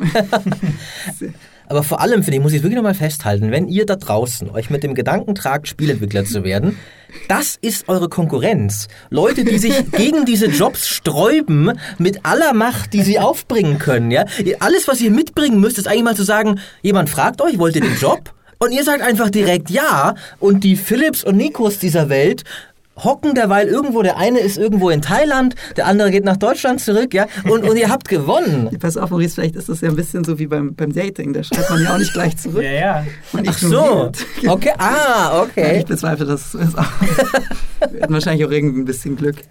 Mhm. Vielleicht, vielleicht. Äh, was war dann denn für euch äh, der größte Kulturschock, sage ich mal, als jetzt auf einmal das ganze Ding tatsächlich ja mit Deadlines, die nicht von euch selbst kamen und äh, mit, mit, mit Chefs und als Teil einer riesigen Maschinerie und so weiter machen musstet? Also für mich war es natürlich, ich war es gewohnt, alles selbst zu machen. Und jetzt auf einmal gibt es natürlich Leute, mit denen ich arbeite. Es war natürlich eine Ungewöhnung. Aber ich muss auch sagen, Quest-Designer ist vermutlich der Beruf, der da zu mir am besten gepasst hat, weil Quest-Designer ist tatsächlich immer noch ein Jack of all trades. Also ich mache Story, ich mache Implementation, ich mache Gameplay, ich, ich habe also meine Finger in allen Töpfen. Und als Quest-Designer hat man gewöhnlich auch ein Team von Leuten. Das heißt, ich habe dann den Writer, mit dem ich arbeite. Ich habe einen Level-Designer, Environment Artist, äh, Leute von Gameplay, die mit mir arbeiten. Und dann ist man so ein, sagen wir mal, Miniatur-Director, wo halt dann immer alles miteinander kombiniert und sagt, okay, die Woche brauche ich das Level-Design, damit dann der Artist in zwei Wochen anfangen kann. Das heißt, ich finde, meine Arbeit ist immer noch an sich genau das, was ich zum Spaß gemacht habe es war natürlich für mich dann einfach eine Ungewöhnung, dass ich mich da einfach mal dran gewöhnen muss, dass nicht alles so gehen kann, äh, genau wie ich es will. Aber es ging natürlich auch schnell, weil die Sache war, ich war als Junior Quest Designer bei CD Projekt Red und ich war natürlich so von allem erschlagen und ich fand alles so erhaben, dass ich natürlich auch immer alles, oh ja, uh, wenn du das so machen willst, dann ist das bestimmt richtig. Und, aber ich finde, das ist auch die richtige Einstellung. Ja. Also was ich gemerkt habe, also ich, sagen wir mal, ich habe auch Leute kennengelernt, die haben anders gedacht, aber ich mag immer so denken, dass andere Leute ihren Job vermutlich aus einem guten Grund machen. Mhm. Und ich finde dann beispielsweise als Quest-Designer ist es mein Job, beispielsweise, wenn ich mit einem Writer zusammenarbeite. Ich, für gewöhnlich bei einer Quest schreibe ich das Quest-Design. Das heißt, bei einer Main-Quest habe ich einen kurzen äh, Brief, der sagt, jetzt Witcher-Beispiel, Geralt muss Siri finden, sollte ein Dorf sein, vielleicht ein Charakter, sagen wir mal wie der Baron. Das war's. Und dann eine Quest-Designer schreibt dann für gewöhnlich sein Quest-Design, kann dann beispielsweise zehn Seiten sein ist dann tatsächlich die kurze Version der Story mit allen Sachen. Dann schreibe ich zum Beispiel Szene, was passiert hier? Okay, Combat, das passiert hier mit diesen Leuten, Exploration, wir müssen jetzt dieses Dorf finden aus diesem Grund. Und das schreibe ich dann einfach nieder. Und mein Job ist es dann beispielsweise für den Writer einfach zu machen, dass der seinen Job so gut wie möglich machen kann. Beispielsweise unsere äh, Writer hat einen eigenen Stil und als Quest-Designer schreibe ich die ersten Dialoge und wir haben so die Regel bei CD Projekt, dass ein Quest-Designer immer in dritter Person schreibt. Also ich sage nicht, äh, hallo Baron, wie geht's? Ich sage dann, Ger äh, Gerald grüßt den Baron. Ah, okay. Und, und es ist tatsächlich äh, dazu da, dass sich die Writer nicht zu eingeengt fühlen. Weil wenn ich jetzt tatsächlich tatsächliche Dialoge schreiben würde, dann ist für der Writer vielleicht auch ein bisschen äh, natürlich dadurch eingeengt. Wofür bin ich dann noch da, sagt genau. er sich. Ach, und, und, so schreibt dann quasi, er formuliert dann diesen Gruß aus genau. und macht da vielleicht noch einen Dialog drumherum. Aber es ist dann auch so eine Sache. Ich weiß dann zum Beispiel, es gibt verschiedene Writer, die verschiedene Stile haben. Und zum Beispiel mit einem Writer bei einer Quest, zum Beispiel bei meinem Ritterturnier, so gut wie jede Line im Dialog äh, gab es von mir. Und der Writer hat dann einfach quasi eine poliertere Version geschrieben. Aber in einer anderen Quest, ein anderer Writer, der sagt einfach, ah, ich, ich will gar nicht so viel. Ich gebe dem dann einfach nur relativ grob die Sachen, die ich sage, sollen passieren. Und er schreibt dann wirklich detailliert. Und so ist es dann tatsächlich, dass ich dann mit jedem so zusammenarbeite. Und es ist natürlich schon sehr unterschiedlich, wie das, das ich vorher gemacht habe. Das erinnert mich ein wenig an, äh, an eine Anekdote aus den Herr der Ringe-Filmen, die ich mal gehört habe, dass äh, die, äh, die von den der Drehbuchautorin waren ja Peter Jackson und ich glaube zwei Frauen, die mhm. Fran Welch und Philippa Boyens. Die Fran Welch ist ja auch seine Frau. Und die haben dann tatsächlich ein wenig klischeehaft das teilweise aufgeteilt, dass die Autorinnen dann, wenn es zum Beispiel zu fetten Kampfszenen gab, gar nicht groß reingeschrieben haben, was da passiert, sondern Elendil and Isildur fight like men. Und ah. dann hat Peter Jackson daraus anscheinend diesen Prolog gemacht. Aber ich muss auch sagen, tatsächlich, es gibt noch so Kleinigkeiten, wo ich dann tatsächlich noch ein bisschen den äh, sagen wir mal, Modder raushängen lassen kann. Also Tatsächlich. Also, bei Blood and Wine habe ich das äh, Märchenland gemacht und es war natürlich ein Land weit weg vom Rest des Spiels. Das heißt, ich habe natürlich alle Freiheit der Welt gehabt, äh, konnte machen, was ich will. Und ich habe dann einfach auch, sagen wir mal, Placeholder gemacht. Ich habe dann beispielsweise gesagt, ich komme aus Süddeutschland, ich will, dass ein Wolpertinger in dem Märchenland rumrennt. Dann habe ich einfach einen Hasen genommen, habe ihm ein Geweih aufgesetzt, ein paar Flügel gemacht und einfach darum laufen lassen. Oder wir haben ganz spät noch einen extra äh, äh, Feind gebraucht für das Märchenland. Dann habe ich gedacht, ah ja, das sind dann, ich mache äh, so kleine Elfen, Pixies, die nur aus Schatten bestehen, die einfach dazu da sind, das Märchenland aufzuräumen. Und haben wir natürlich keine Zeit gehabt, dass Gameplay jetzt nochmal einen neuen Feind macht. Habe ich gesagt, okay, ich mache jetzt einfach schnell einen Placeholder und dann können die sich ausdenken, was sie machen. Und ich habe dann einfach einen Feind-Typ, ganz normal aus Witcher Wildland genommen, einen Necker, so einen mhm. kleinen Mini-Dämon, habe ihm dann einfach ein dreieckiges Trapez ins Gesicht gepflatzt, damit es aussieht wie eine große Nase, Hut aufgesetzt, Schuhe und Rucksack. Und dann habe ich einen Shader gemacht, der aussieht wie so ein wabernde Schatten, bisschen Dampf drumherum. Und dann sah das aus wie eine ganz kleine andere Figur, die aus Dampf besteht. Und dann zwei Monate später habe ich das Character-Team mal gefragt, wie es denn jetzt eigentlich aussieht. Äh, wann machen sie denn die bessere Version davon? Und dann haben gesagt, noch, nö, das ist gut so. Lassen wir den einfach drin. Und das Sehr heißt, gut. die sind jetzt immer noch im Märchenland drin in einer Placeholder. Und da ist dann natürlich Quest Designer schon ganz praktisch. Das stimmt. Wie war es bei dir, Nico, der Übergang vom, äh, bei, bei dir potenziell ja vielleicht ein bisschen ein weniger drastischer Übergang, weil ihr ja schon ein bisschen mehr auch tatsächlich mhm. Teamstruktur hattet. Aber war es immer noch ein Schock? Eigentlich nicht. Also ähm, ich glaube, schwer zu sagen. Ich meine, ich habe am Anfang halt irre viel gescriptet und auch irgendwie auch sehr viel so, ähm, ja, viel mit, nah mit dem Komponisten und so zusammengearbeitet. Also ich hatte ja so auf eine gewisse Art und Weise schon so eine Creative Director Position bei Enderal. Ähm, aber ich bin auch gar nicht mit der Erwartung reingegangen, dass das jetzt genauso sein wird. Mir ist schon klar, wenn man da dann dazukommt. Ähm, ich hatte sehr viel von Anfang an extrem viel Freiheit bei der Story. Das heißt, ähm, ich hatte eigentlich, es war unter meiner Verantwortung eigentlich von Anfang an. Ich musste halt mit dem arbeiten, was es gab und so. Aber ich bin eigentlich sehr schnell dann schon in diese ja, Writer, Writing war halt mein Department und so und da konnte ich auch dann, hatte ich sehr viel Souveränität. Also so sehr hat sich das nicht verändert. Der Aspekt, den du jetzt gerade beschreibst, eben dieses, dieses so ein bisschen Directen, ähm, das ist, das, das ähm, habe ich jetzt nicht mehr. Mir geht das tatsächlich aber auch gar nicht so sehr ab. Wir haben tatsächlich einen anderen äh, Approach als, als ihr. Also bei uns ist es, wir arbeiten, also bei uns ist es eher so, dass, dass ähm, die Ideen für die einzelnen Missions quasi ähm, Writer und Quest-Designer sich immer zusammen ausdenken. Also nicht, dass der Quest-Designer quasi schon auch die Gespräche und so vorstrukturiert. Ähm, mir geht es jetzt auch gar nicht so ab. Also ich muss sagen, ich genieße es eigentlich nur schreiben zu können. Okay. Also ich bin, ich, ich bin ja, ähm, ich, ich liebe Games, ähm, aber für mich geht es in erster Linie, ich sehe das in erster Linie als Medium, um Geschichten zu erzählen. Und deswegen, ich bin jetzt nicht so versessen darauf zu skripten oder Levels zu designen und so. Ja, genau. Gibt es was am Modding, was du vermisst? Oh, also ehrlich gesagt, ich glaube, also ich glaube. Ich habe das Modding immer gehasst. Endlich kann ich Geld Twist. verdienen mit dem Scheiß. nee, also ähm, ich glaube, ich, die, wenn ich jetzt bei einem anderen Studio arbeiten würde, würde ich diese Frage vermutlich mit, mit, mit Ja beantworten. Ähm, ich glaube aber, dass sowohl CD Projekt als auch jetzt Grimlaw ähm, wirklich ungewöhnlich sind in, in Sachen Freiheit, die wir haben. Also ich mhm. weiß, dass es einfach bei anderen Studios, gerade bei großen AAA-Productions, da, da hat man wirklich Fesseln. Ähm, und ich persönlich, ich, ich, ich spüre diese Einschränkungen nicht so krass. Also die Freiheit wäre jetzt eigentlich das Einzige, was ich am Modden vermissen könnte. Ähm, und nee, das geht mir eigentlich nicht so ab.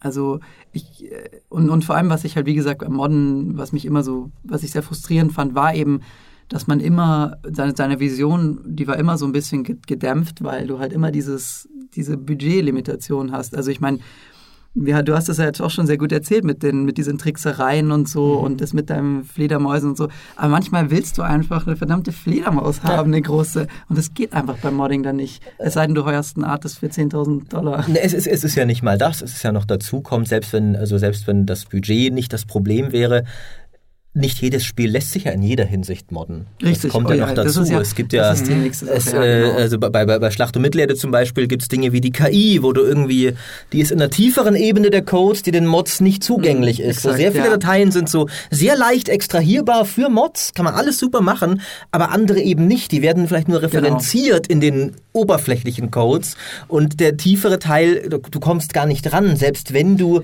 Exakt. eigentlich könntest und wolltest, äh, das Spiel erlaubt dir einfach nicht. Ja. Und das ist ja zumindest, stelle ich mir vor, als, als Entwickler hast du natürlich auch, kannst auch nicht einfach alles machen, was du willst, aber zumindest die Tools sind deine eigenen, das Spiel ist dein eigenes. Es, du kommst nicht an die Grenze, dass du sagst, nee, das, das darfst du gar nicht bearbeiten. Als Quest-Designer hast du keinen Genau. Zugriff drauf, weil du bist ein fucking Quest-Designer, du machst es natürlich. Äh, der, der Modder ist ja immer noch darin eingeschränkt, was ihm der Entwickler überhaupt erlaubt. Genau, genau. Und das variiert ja bei Spielen teilweise auch recht stark. Ja. Und du kannst halt auch einfach mal irgendwie äh, anklopfen bei, einem, bei, einem, bei den Artists oder so, ob da was geht und sowas. Ja. Also dahingehend ist man bei Modden schon um einiges mehr eingeschränkt, finde ich, als, ähm, als jetzt äh, in der professionellen Entwicklung. Also ich weiß nicht, ich persönlich vermisse eigentlich. Ja, so wunderbar, viel- um, umso besser. Wie ist es bei dir, Philipp? Na, Also manchmal habe ich mir schon gedacht, dass ich es ein bisschen vermisse, so ein bisschen meine Freiheit zu haben. Aber die Sache ist, ich mache tatsächlich, mein Beruf macht mir so viel Spaß. Ich habe dann nach einer Weile einfach gar nicht mehr dieses Bedürfnis, jetzt noch an meiner Mod zu arbeiten, weil quasi die Sachen, die ich wollte durch das Modden, kriege ich jeden Tag durch meine Arbeit. Ich Mhm. habe so viel Spaß. Und die Sache ist, irgendwann lernt man dann auch einfach, also jetzt in meinem Fall, ich habe immer gedacht, die Freiheit ist mir wichtig, dass ich alles machen kann, aber am Ende ist es für mich tatsächlich besser, Leute zu haben, die so gut sind, dass ich wirklich ihnen vertrauen kann. Ich sage einfach un ungefähr das, lass uns drüber reden. Und dann haben die Ja. einfach selbst so gute Ideen. Genau. Ich muss gar nicht. Ich, ich habe jetzt gar nicht mehr das Gefühl, dass ich dieses, diese volle Kontrolle haben muss. Weil ich einfach Leute haben kann, denen ich so vertrauen kann, wo ich schon weiß, die machen das so viel besser, wie ich es mir überhaupt vorstellen könnte. Von daher, für mich ist es tatsächlich dann besser als das Modding. Mhm. Habt, habt ihr, jetzt, jetzt habt ihr bestimmt viele anstrebende Modder vielleicht da draußen heiß gemacht, die gesagt ah ja, das ist ja dann alles super. Habt ihr Tipps für diese Leute? Wie, oder die vielleicht auch mit dem Modding erst anfangen, was, was kann helfen, diesen Pfad einzuschlagen, den ihr eingeschlagen habt? Ja, also sagen wir so, was helfen würde, ist es nicht zu erzwingen. Also man sollte auch wirklich ein Spiel modden, das man auch wirklich liebt.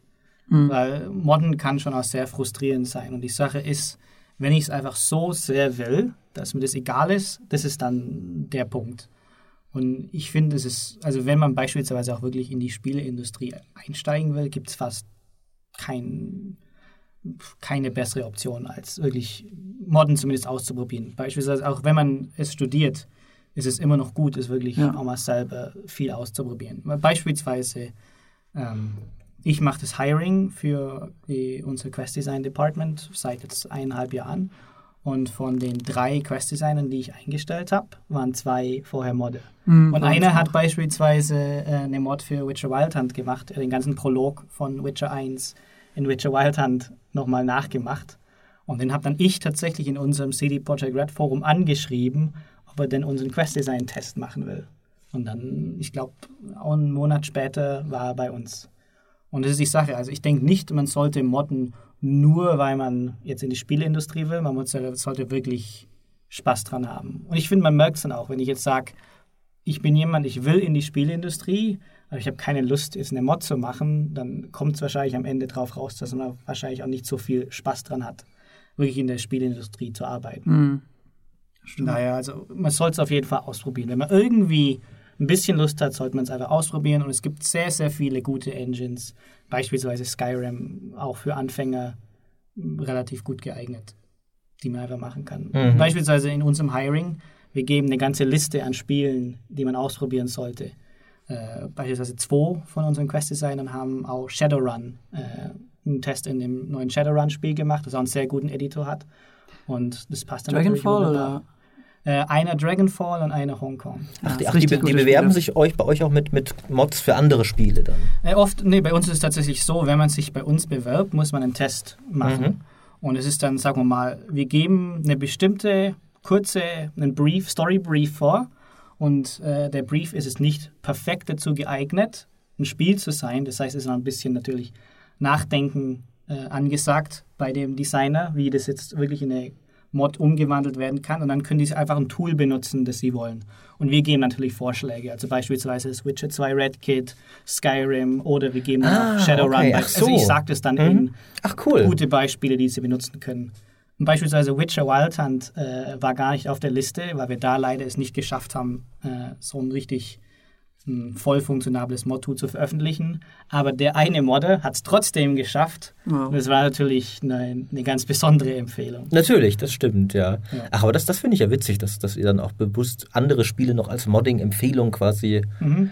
gibt, äh, mit denen man sich. Äh, wie, wie ist dann der, der Kenntnisstand dieser Leute in der Regel, was jetzt so die gängigen Tools der Industrie angeht? Also wenn du jetzt sagst, das reicht auch schon, wenn du dich mit dem Modding-Tool irgendeines völlig anderen Spiels bewirbst. Naja, also die Sache ist, ich habe immer angenommen, sage mal gesunder Menschenverstand, dass die Leute das Tool schon relativ gut kennen würden, bevor sie sagen, okay, ich fange jetzt den Test an.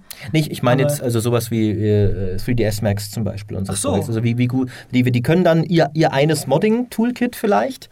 Und wenn Ja, du die Leute, die du da einstellst, wie versiert sind die in der Regel mit den allgemeinen Industriewerkzeugen? Das ist tatsächlich ganz unterschiedlich. Mhm. Also wir haben wirklich Leute, die sind jetzt, sagen wir mal, als Quest-Designer kann man natürlich auch sehr story-fokussiert sein. Und die haben da wirklich nur dieses Modding-Tool gelernt, um den Test machen zu können. Und das ist ja wunderbar, weil äh, wir denken für gewöhnlich, äh, ist es schwerer, ein richtiges Design, äh, Design verstehen zu haben und eine richtige Story verstehen zu haben, als dann ein Tool zu lernen.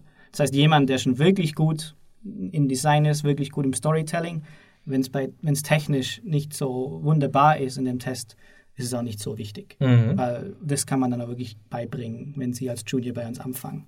Ein richtiges Designverständnis zu haben, wenn es da schon, sagen wir mal, grundlegend hapert, das kann man dann auch nicht mehr beibringen. Also für mich ist es tatsächlich wichtiger, dass die Leute die Grundlagen drauf haben, als dann wirklich das Technische. Also wenn es technisch sie nicht ganz so viel wissen, ist es auch wunderbar. Mhm. Also wir kriegen auch oft, äh, natürlich haben wir deutlich mehr Bewerber, als dann angenommen werden. Also ich kriege dann teilweise auch Tests, wo ich erstaunt bin, wo die Leute dann auch schreiben, ja, äh, ich hatte da natürlich dann nur zehn Tage, um das Tool zu lernen und dann habe ich eigentlich nur noch zwei Tage übrig gehabt, um äh, den Test zu machen. Und ich schreibe, ich sage dann, naja, du hättest das Tool auch vorher lernen können. Wir schreiben, wir sagen dann auf unserer Homepage, lernt dieses Tool und seid wirklich damit bekannt, bevor ihr den Test anfängt, weil dann schlägt die Zeit. Mhm. Und die Sache ist, wenn jemand dann sagt, ja, ich habe mir vorher gar nichts angeguckt und einfach den Test angefangen, das ist dann eigentlich auch schon ein relativ gutes, äh,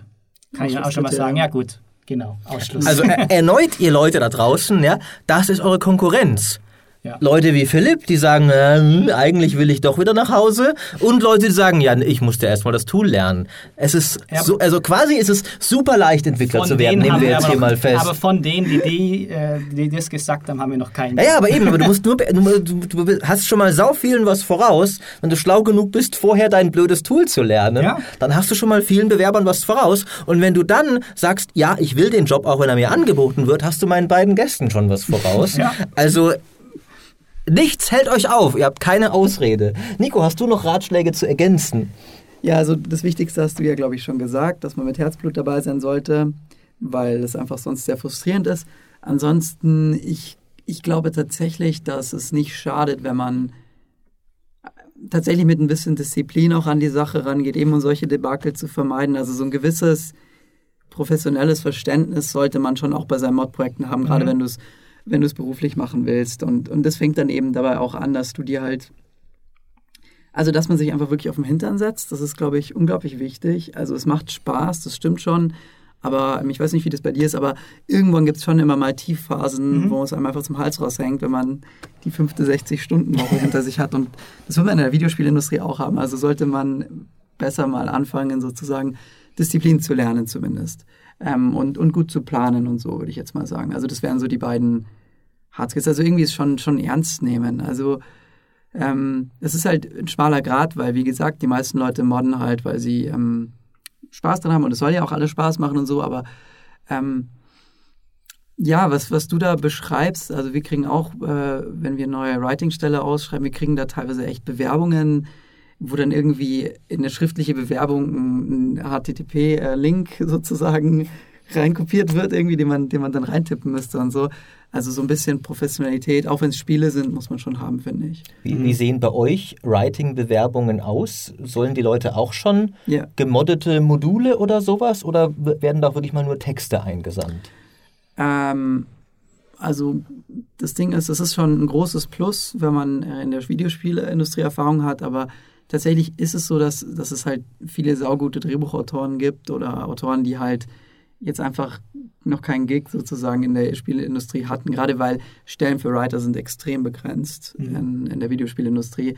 Deswegen, wir wollten da jetzt niemanden aus, ausschließen, aber wir schreiben natürlich rein, also auf jeden Fall alle Referenzen, die ihr in Games hat, rein.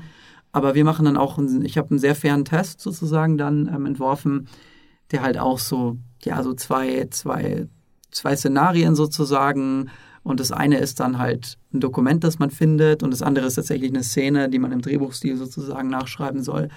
Und ich versuche dann auch immer, alle Bewerbungen irgendwie gleich zu behandeln. Also ich schaue mir in der Regel, bevor ich mir den CV von den Leuten, also den, den Lebenslauf anschaue, ähm, schaue ich mir immer erst die Leseprobe an, weil mhm. ich möchte halt ihm eine Chance geben irgendwie. Und ähm, genau, aber Spielerfahrung ist natürlich ein großes Plus. Mhm. Aber die müssen dann nicht schon was im Spiel umgesetztes abgeben, sondern. Nee, weil das beim Writing auch, also ich meine, natürlich, wir haben die technische Anbindung bei uns in die Engine und man muss auch Bug, Bugs fixen und sowas, klar. Aber letztlich kann man das schon auch lernen, relativ mhm. schnell, würde ich jetzt behaupten. Das ist nicht so wie äh, als Artist, als 3D-Artist musst du halt einfach die Software in- und auswendig kennen mhm. oder so. Aber unser Werkzeug, unsere Software als Writer ist ja das Schreiben tatsächlich. Und mir geht es wirklich eigentlich darum, ich habe eigentlich eine sehr leichte Devise eigentlich. Ich will was, klingt so ein kitschig, aber ich will was spüren. Also ich will was fühlen. Wenn ich diesen Text lese, diese Szene, dann möchte ich irgendwie Gänsehaut kriegen und möchte irgendwie denken, wow, das ist krass. Und, und das kann eigentlich jeder. Und ich finde den Gedanken eigentlich schön, dass, das, dass sich da theoretisch jeder bewerben könnte und eine Chance hat. Mhm. Aber letztlich werden in der Regel dann immer schon die Leute mit einem professionellen Background, weil die es einfach oftmals halt einfach mehr Erfahrung haben, mehr drauf haben. Da hört ihr, was passiert, wenn Ideale auf die harte Realität prallen. Ne? Nico gibt es selbst zu. Aber es ist möglich. Es ist theoretisch möglich, äh, aber da, da hört ihr, was die kalte, harte Wahrheit ist. äh, ja, auf jeden Fall vielen Dank euch beiden. Ich glaube, wir haben allmählich äh, genug geschwätzt, denn wir haben noch ein paar Dinge am Ende Formalia durchzugehen. Zum einen, ähm, wenn ihr noch mehr Geschichten von Philipp und seinem Kollegen Miles, der ihm den Level-Design-Job weggeschnappt habt, hören wollt, wir hatten die beiden auch schon mal im Podcast in unserer 100. Jubiläumsfolge. Die ist aber für GameStar Plus, wie jede zweite Folge bei uns. Das heißt, wenn ihr da ein Abo abschließt, könnt ihr wirklich eine ganze Menge großartige Anekdoten aus der von, Entwicklung von Witcher 3 hören. Ich war selbst absolut begeistert, unter anderem, wie denn diese absurde Käsequest entstanden ist und äh, die fantastisch war. Und äh, da habe ich Miles zu Rede gestellt. Ich glaube, als er mir irgendwas erzählen wollte, von wegen, wie seriös er seinen Job nimmt. ähm, und er hat mir eine gute Erklärung geliefert. Das heißt, da, allein dafür lohnt sich ein Plus-Abo schon. Ein Plus-Abo lohnt sich aber noch mehr. Denn wir haben, und Micha hat mir hier einen, einen Zettel mitgegeben, damit ich das auch ja alles richtig erkläre. Wir haben ein super exklusives Mega-Gewinnspiel, wie es hier steht. Und zwar haben wir auf der Gamescom ein Gamestar Podcast Hörertreffen zusammen mit CD Projekt Red. Das heißt, wir drei, Dimi, Micha, Micha äh, und ich werden dort mit den Entwicklern von Witcher und Cyberpunk am Donnerstag, den 22. August abends reden in der Stapelbar in Köln. Philipp, du wusstest es noch gar nicht? Nee, bei uns ist es immer relativ spontan. Also, relativ spät gesagt. Also dann hörst du jetzt es hier auch? Äh, ich hoffe natürlich, ich kann auch da sein. Also ich, ich hoffe doch auch. Äh, vielleicht wird es vielleicht der Miles. Vielleicht stammt er dir ah, wieder was weg. Nein. und äh, dort werden wir genau in der Stapelbar in Köln, da kommt ihr nur rein, wenn ihr auf der Gästeliste Liste steht, äh, 30 plus Hörer können dabei sein. Ihr müsst leider 18 Jahre sein. Äh, Micha sagt, weil Maurice schlüpfrige Geschichten erzählen wird. Ich verwahre mich dagegen jetzt einfach mal und führe den Grund in Klammern dahinter an, wegen Jugendschutz, Alkohol etc. Äh, Essen und Getränke kriegt ihr dafür frei. Äh, Reisekosten, Hotelkosten können wir leider nicht übernehmen. Aber was noch ganz besonders toll ist, ihr könnt am Abend vor der Party auch noch die Chance haben, die Cyberpunk-Demo auf der Gamescom zu sehen. Und da werde ich vielleicht auch mich mit reinsetzen, weil ich habe die ja auch noch nicht gesehen. So. Ich war ja nicht auf der E3, ich habe keine Ahnung von nichts. Ich habe sie schon mal gesehen. Ja, das ist schön für dich, das ist schön für dich. Das, das heißt, also ihr, ihr könnt da ein Privileg abstauben, das ich auch noch nicht hatte und es mir dann hinter, also weil ich weiß noch nicht, ob ich da dabei sein werde, ich bin ja kein Hörer und dann könnt ihr mir es auf, der, äh, auf dem Hörertreffen am Abend auch noch äh, unter die Nase reiben danach. ihr könnt euch da anmelden auf www.gamestar.de slash cybercast. Ich werde das im Post dieses, äh, dieses Podcasts Natürlich auch nochmal verlinken. Und äh, ihr müsst uns dann, denn auch wir haben einen kleinen Test, äh, ihr müsst uns einen Text schreiben, warum ausgerechnet ihr dabei sein sollt. Denn äh, ich finde, wenn man so ein cooles Event mal hat, dann sollte man sich natürlich auch würdig erweisen. Und macht es dann nicht wie Philipp und Nico. Und wenn wir euch dann die äh, Zusage schicken, ja, nee, eigentlich eigentlich will ich eigentlich gar nicht. Wenn ihr das tut, dann sagt uns zumindest frühzeitig Bescheid, weil dann können wir den Gewinn vielleicht weitergeben an Leute, die entschlossener sind als ihr. an Miles, an Leute wie Miles, ja, die direkt sagen, ja, äh, das Gewinnspiel läuft bis zum 31.07. Äh, direkt abends, also um 23.59 Uhr. Und danach geben wir euch bald möglichst Bescheid. Und äh, ja, also ich als jemand, der selbst dieses Event nicht groß organisiert hat und mir wurde nur gesagt, hey äh, Maurice, äh, wir können das mit CD Projekt machen. Ich war total begeistert davon. Ich finde das sau cool. Äh, ich freue mich drauf, euch dort zu sehen. Und äh, zum Abschluss natürlich auch nochmal äh, ich mache ja, ich bin ja nicht völlig selbstlos, ich mache Werbung nicht, äh, selbstsüchtig meine ich, Werbung nicht nur für unser Zeugs. Der Nico kann auch noch ein wenig erzählen, denn du hast ja nicht nur gemoddet und entwickelt, du hast auch noch ein Buch geschrieben und einen Patreon-Account hast du. Genau, ja, ich schreibe äh, momentan äh, eine, ein Prequel für Enderal, also ein Spin-off könnte man sagen, mit einem der Hauptcharaktere, was aber auch für sich steht, also man muss das Spiel nicht kennen. Aber gerade wenn man das Spiel mag oder äh, wenn man sich allgemein für das Writing und sowas begeistern konnte, ähm, glaube ich, ist das eine wirklich coole Story geworden. Und ähm, ich habe halt ein Patreon, also das ist, Buch ist komplett kostenlos, die Webversion ist komplett kostenlos verfügbar. Ähm, Ende des Jahres kommt es dann auch als traditionelles Paperback raus. Fancy. Fancy, genau. Aber ähm, ja, wer irgendwie Boni haben will oder die Chapter früher, die Kapitel früher lesen will, der kann mich auch auf meiner Patreon-Seite unterstützen ähm, für ein paar Euronen. Wunderbar. Äh, äh, Philipp, äh, ich glaube, deine aktuellen Projekte müssen wir nicht unbedingt weiter bewerben. Ich glaube, was Cyberpunk ist, wissen die Leute. Ähm, äh, äh, aber zum Abschluss nochmal, kann man, welche Mods von euch jeweils kann man sich jetzt gerade noch runterladen und wisst ihr wo? Also von mir kann man, soweit ich weiß, zwei runterladen. Arheim für Skyrim, aber das habe ich nur an dem Wochenende gemacht, also ist nicht besonders gut. Eine, ein Typ hat mal kommentiert, er hat sich fast in die Hosen gemacht. Von daher als Horror-Mod war das dann schon ein bisschen los. Sehr gut. Und dann die zweite ist Lycaon für Witcher 2. Und bei Nico? Die Bärte-Mod. Die Bärte-Mod gibt es noch? Gibt es auf Sharesoft, glaube ich, noch. Wie heißt sie? Oh Gott, ich glaube, die heißt irgendwie... Okay, ich hatte einen früheren sehr peinlichen Nickname als Modder. Der hieß.